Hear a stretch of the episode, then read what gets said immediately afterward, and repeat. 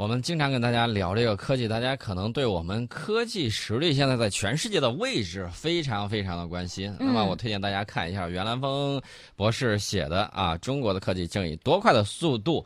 在追赶美国啊！大家可以看一下这篇文章，看完了之后，你大概就会了解。我直接给大家说结论吧，也就是说，我们现在是做二啊，奔着这个一的这个方向在努力奋进。那这本书就不用再买了啊！啊，这个不是书啊，这个是一篇文章，网上可以找到。不用看了啊！这个文章呢，其实发表的时间比较早了，大概是一两年前的时候已经有了。嗯。啊，当时我看了之后，确确实实数据对比很明确。很振奋啊！啊，我们。比着美国呢，还是要差一些，还是要差一些，而且美国在这方面的这个发发展，它主要是以这个自然和科学这种顶级期刊引用你论文的数量啊，就是字数来去进行这个自然指数的这个恒定，嗯，然后进行了这个呃，一方面是查询，另外一方面就是评价，呃，然后呢，我们基本上和美国是站在一个梯队里头，虽然我们比着美国的实力还是差比较远，在科技方面，那么。接下来这个第二梯队，那你就把它甩得比较远了。不管是德国还是日本，如果你承认德国和日本这是高科技国家的话啊，那么你有理由认为我们比他们更强的，那肯定是更加高科技了。那么美日本就比较担心啊。日本，我告诉大家，日本的媒体有一个特点啊，什么特点呢？就是咱们这儿一有风吹草动，一有政策变化，它就会展开热烈的讨论。我给大家举个例子，前些年的时候，呃，比如说我们当时这个。人口出生的这个数量，啊，日本当时就在讨论会对日本经济带来什么样的影响。人家就是正儿八经在这个媒体上就在讨论，会影响到日本的生产制造啊、生活等方方面面。然后呢，日本这个在我们的这个鼓励生育二胎的这个政策出来之后，人家还有讨论。嗯。那么日本的每日新闻的网站呢，五月六号有一个标题，这个标题叫做“中国科研论文剧增，与美国形成两强局面”。急速下滑的日本，仅在两个领域取得第三名，啊，日本国立研发研究开发法人这个科学技术振兴机构，人家有专门这么一个机构，嗯，对二零一五年到二零一七年一百五十一个理工科研究领域的高质量论文进行了分析，啊，人家也用这种方法，那么结果显示呢，在各国的高质量论文贡献量排行榜上，中国有七十一项位居榜首。美国包于包揽了其余的八十多个领域的第一名，啊，这是中美两强的这种表现。那么尖端科学研究呈现出中美两强局面，而日本进入前五名的研究领域比二十年前减少许多。这凸显了什么呢？他们分析就是日本科研能力相对降低的这个事实。其实我觉得它降低并不是很多，它也很厉害。呃，它的这个问题在哪儿呢？问题在于我们这个急速。膨胀，哈哈，急速上升，对我们太快了，对，然后导致了其他国家可能相对啊，一样，相对降低。其实日本的这个科研实力也是不错的。那么论文的引用次数呢，代表它这个质量是否优秀？你引引用的次数少，那肯定呢就是质量不怎么高吧？对，呃，也表明它的这个科研成果是否受到关注。那么日本国立研究开发法人科学技术振兴机构，近对近三年平均引用次数在。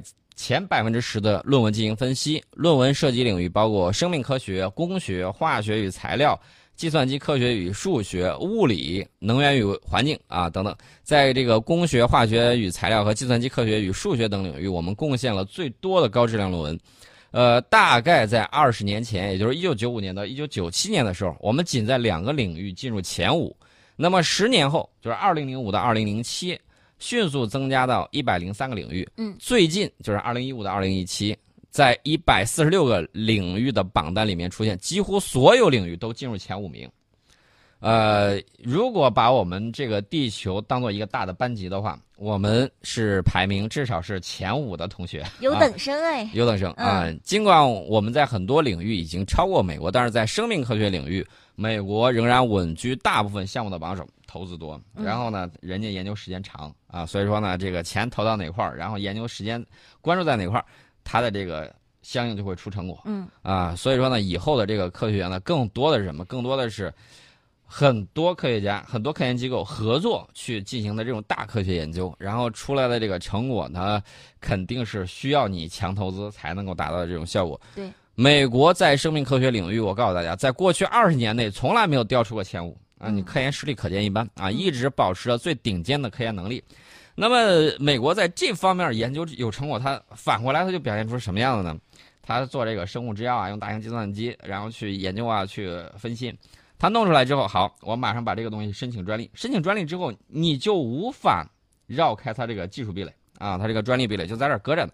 你除非另辟蹊径，再去找另外一种替代的。如果跟他像的话，他还会告诉你专利侵权，然后呢不让你销售。嗯，大家还记得不记得前一段时间美国对印度啊有一些拿捏？美国说印度你老抄我的药，印度说走你关我啥事儿啊？我这个治病救人呢。嗯，你让我给你交专利费，你想吧你？嗯，不交啊？这是这个，因为印度呢，我们也知道很在冷战时期啊，不管是美国也好，还是苏联也罢，都拉拢他啊，左右逢源。那相当的给力啊，而且有一帮子小弟还拥护着啊，说哎呀，这个你就是好啊什么之类的。然后他自己呢也比较开心，我们不能括弧洋洋自得，他比较开心，美呗，啊，美滋滋的。然后呢，这个事情呢，大家都看到了啊，美国也不敢太拿捏，原因就是你要说我这，我给你撂挑子不干了，你看谁坑谁。然后呢，这个前一段时间大家也知道了，印度一直宣称说。美国给巴基斯坦的 F 十六我打下来了。嗯，美 美国洛克希德马丁公司说：“你再说我打你啊！我啥时候我我那个飞机完整无缺，嗯，每一架都在。嗯，然后呢，印度说：我就是把你打下来了你别不服气。那个军官回去了之后，嗯，英雄般的待遇，嗯，然后呢还给加官进爵啊，然后据说又重返前线，嗯，这个愣是把这个一场这个悲剧办成了喜剧啊，办成了这个当喜事儿去办，这个事情也是很有意思的。大家对这个国民性格你应该有所了解啊！打交道的时候就要注意，他特别喜欢干什么呢？磨价格。嗯，跟你谈生意的时候特别喜欢磨价格，然后一而再再而三不厌其烦的给你磨价格。他的普通百姓也是这样子，特别爱还价。因为他这个时间观念不如大家，嗯，不如这个工业化国家强。嗯，然后呢，他有的是闲暇的时间给你磨价。问题是在现在这个，尤其是电子科技啊发展特别快的这个今天，美国几个多少个月，然后就要翻一代。他这种磨价的这种方式，他甚至可以成年累月给你磨一两年，嗯，终于磨到他想要的价格了。问题是这个产品已经过期了，但是在他那儿落后的局，他还能是先进的，嗯啊，这是说到这个科技的时候，这个顺便说了一下印度，因为我们不聊印度的时候，很多朋友说，哎呀，聊一聊，聊一聊，好玩，聊一聊啊，不光是好玩，这也是对我们一个鞭策啊。嗯，呃，无敌国外患者，国恒王，这是古人教给我们的，所以说我们也要哎注意有这种鲶鱼，是啊，达到鲶鱼效应也是很好的。那么我们再看日本啊，进入前五名的领域，从二年前的八十三个减少到现在的十八个啊。一方面，我告诉大家，跟这个经济实力有关；还有一方面跟什么有关呢？少子化。嗯啊，也就是说，这个年轻人太少，这对这个国家的创新来说也不是一个好事嗯，所以说要保持适应的这个人口结构。我们在学这个生物的时候都知道，这个适应的这个结构啊，就是说你这个年龄搭配。这个是要合理的，如果不够合理，比如说这个老龄化太严重，那么就会导致你相应的这个包括消费啊、市场等等方面都会萎缩啊，等等一系列的这个问题。一个族群，我们指的是生物族群啊，它一定要保持这个一定的出生率，保持一定的这种青壮年啊，一定的这个老年这么一个状态。呃，所以我告诉大家，就是未来我们还是有很多的这个领域需要继续进步啊。这个骄傲呢使人落后，呃，谦虚使人进步。嗯，大家也要知道，骄傲使人落后，落后容易怎么了？而落后容易挨打呀啊，对吧？这个进步嘛，当然是好事了。嗯，所以我们以后要更多的奔着那个一流的那个标准去做，一流做标准，二流企业做什么？二流企业做品牌。啊，三流的呢要卖产品了，再往后呢就不说了。嗯，这个做标准有什么好处？大家说那做个标准，我我哪知道有什么好处？我给大家举一个例子啊，你比如说这个华为，华为就是中国五 G 专利占了全世界多少？百分之三十四，也就是说它不卖到美国也能收费。如果美国不排斥现有的全球经济的这个体系的话，那是没有问题的。因为这个新一代通信标准五 G 的专利申请数量，我们占比是百分之三十四，是现有四 G 标准的一点五倍以上。那么在四 G 标准之中呢，欧美掌握了产品制造不可或缺的标准必要专利。那么在作为新一代产业的基础设备备受关注的五 G 之中，我们正在增加存在感。专利数将关系到自动驾驶等各国新产业培育和将来的这个国力。嗯这个很关键，因为大家都在找新的经济增长点。你找新经济增长点，你找什么呀？肯定是科技创新呢。科技创新标准很重要，标准必要专利是什么呢？是专业，就是这个业务发展过程之中不可替代的技术型专利。目前四 G 手就是这个智能手机啊，供货价格的近百分之二都是专利使用费。嗯你甭管你用的是谁的啊，人家有这个专利，你这个收入的百分之二你就得给人家。嗯就得给人家。那么日本的知识产权人士介绍我说，总额达到每年一万亿日元以上。拥有专利的企业就是主要玩家啊，就是玩家。那其他的呢？那不好意思，那你就是不能说你是被玩的吧？最起码你是要乖乖要交钱的。嗯那么，根据德国专利数据库公司的数据，截至三月，5G 通信所需标准必要专利申请数量里头，我们占有的准确比例是百分之三十四点零二，这个比例已经很大了。那么，这个刚才大家听我说到华为，华为在这个里面占了多少呢？占到了百分之十五点零五。中国企业里面，中兴通讯排名第五，哦中国电信科学技术研究院排名第九。嗯啊，在通信技术领域一直走在前面的是欧美。嗯啊，三 G、四 G 它都是这个拥有这个标准，它拥有主要专利。那么中国，不管你造什么手机啊，嗯必须要向欧美企业支付庞大的使用费。三 G、四 G 时代。嗯呃，那么我们到这个五 G 时代的时候，大家要注意，我们新一代的信息技术是产业政策“中国制造二零二五”的一个重点项目，呃，以举国之力推进五 G 相关技术的研发。那么，华为的五 G 相关研发费用被认为每年高达一百亿美元以上，这个数字还是非常高的，最起码比日本的相关企业都要高的太多了。这是相关的这个情况。那么，华为在基站设施相关专利等方面呢，远远超过了它的竞争对手。瑞典的爱立信和芬兰的诺基亚，嗯中兴也在基站等方面呢增加了市场的份额。那么韩国则是由市场份额排名第三的三星电子和第四位的 LG 电子去拉动。那么韩国整体专利占比呢是百分之二十五点二三，比四 G 时代增加了两个百分点。那么韩呃这另外一方面啊，这个日本和美国在五 G 方面，我可以明确的告诉大家是落后的嗯，啊。即便特朗普总统说五 G 我们一定要这个赶怎超么怎么样？啊，这不好意思，最近五年来我看不出来有这个情况，因为它这个在这方面是啊技术积累是不足的啊，只能这么说。五美国在五 G 领域的份额大概是百分之十四啊，比四 G 的百分之十六有所下滑，下滑了两个百分点。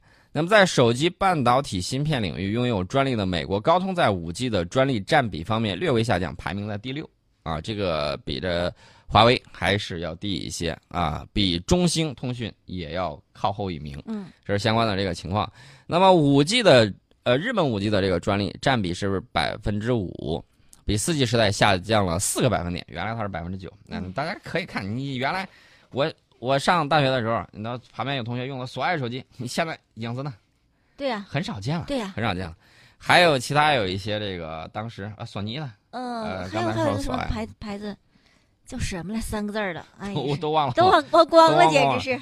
那么从企业看啊，富士通排名在十二位啊。嗯富士通说，把电波传送至目标场所的技术等，在五 G 相关领域有各种各样的专利。嗯有专利就是有壁垒的，你拥有标准必要专利的企业，专利收入就很丰厚。嗯，怎么个丰丰丰厚法呢？它就是躺着不动就挣钱。就挣钱，百分之二的专利费。你只要你做，我即便我不做，你这百分之二的专利费你也是要交的。对呀，啊，这个是很明确的一个事情，就是属于躺着这也能挣钱的这种嗯状态。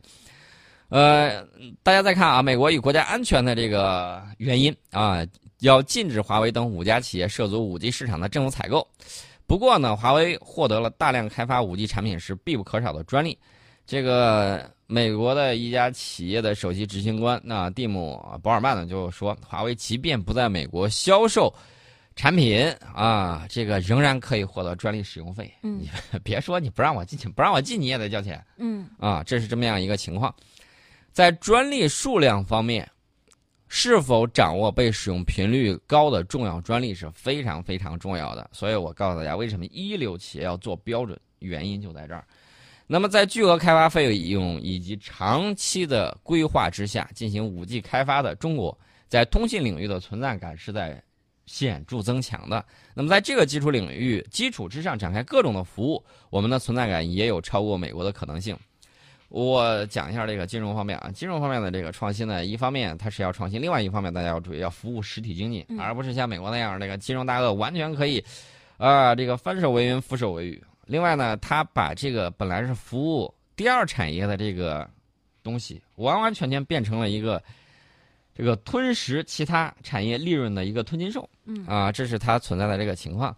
另外一方面呢，我们也看到啊，这个美国，你去美国的时候，你说想搞这个手机支付什么之类的，一时半会儿弄不了啊。这个更多的你知道用什么？手写支票。啊，你你会不会觉得这个东西都快进博物馆了，啊，很落后了。嗯，比较麻烦？对然后一遍遍的签字儿啊，还有伪造这个签名啊什么之类的，嗯这种情况都会有。所以说呢，这个情况大家也会看到。我并不是说这个到这个怎么说呢，就是到手机银行的这个时代，嗯没有泄密的这种可能性。嗯有，我们也看到，包括被诈骗啊什么之类的这种情况都有。只是说人们会倾向于越来越便捷的这种方式，啊，在这个基础之上，大家可能会说五 G 会给中国带来什么？我觉得这个带来的这种变化将是天翻地覆的，大家可能现在没有感觉。那么越来越多的，包括无人驾驶，刚才呃不是刚才是前一段时间我曾经讲到了，包括工厂里头的整个，因为它相对封闭的区域，这个无人驾驶很容实践起来很容易。对，安全性高一些。啊，而且呢，大家可以想象一下远程的这种医疗，嗯我之前节目里头已经给大家讲过两例，一个是广东省做了一个心脏手术，嗯啊，心脏外科手术很精确的，然后完成了这个手术。除此之外，还利用混合现实技术，就是 XR，嗯然后呢进行了一例这个手术的这个治疗。这都是我们国家现在在尝试五 G 在医疗方面的这等等应用。然后呢，五 G 加上大数据时代，绝绝对对是要对我们的这种生活进行质的这种改变啊！这个时代正在到来。今年我们要把五 G 的杆儿要插的差不多，明年五 G 就开始进行进入商用时代，这个速度是非常快的。那么随着这个五 G 时代进入进入商用，包括我们以前见到比较少的增强现实技术、虚拟现实技术、混合现实技术，都会进入到人们的日常生活工作之中。啊，到那个时候，包括这个虚拟的演播室啊等等一系列的这个东西，将会比现在更拥有市场啊。嗯到那个时候，随着这个人工大数据以及人工智能的这种发展啊，给我们带来的这种变化，最起码大家要知道，只要有进行这样的这种基础设施的建设，接下来就会带动巨大的这种发展。我们看这个四 G 时代啊，三 G、四 G 时代，呃，我们进行了这种大规模的这种基础设施建设，高速公路越来越多，高速铁路越来越多。那么随之到来的是什么呢？美国为什么它搞不成这个就是非常快捷的这种快递嗯投送？因为它确确实实一个人力资源比较贵，另外一方面呢，能否达到这么快捷的这种程度啊，也够呛。呃所以最起码它铁路没有我们快啊，铁路基础设施没有我们好，公路的高速公路水平不错，然后它的这个航空也很不错。嗯呃，欧洲在这方面就会更差一些了啊。这些呢都会制约到他们的这个产业的这种发展，尤其是嗯电子商务。那么马云，马云马老板他是怎么样发展的？它是在跟着中国基础设施大量发展的这个情况下，电子商务才如鱼得水，不断的发展。如果没有这些啊，之前我们吃饭啊，你要去食堂，要去外面找一个饭店，嗯，现在很多的时候你可能就是直接快递对你不用啊出门了，直接外卖就过来了。呃，但是这个也造成了一定数量的这种污染啊，这个废品垃圾袋的这种使用，包括这个邮递包裹的这种情况，这个呢还需要我们在关注经济发展同时，同时关注到环境保护的这个同步进行嗯啊，保护我们的生态环境。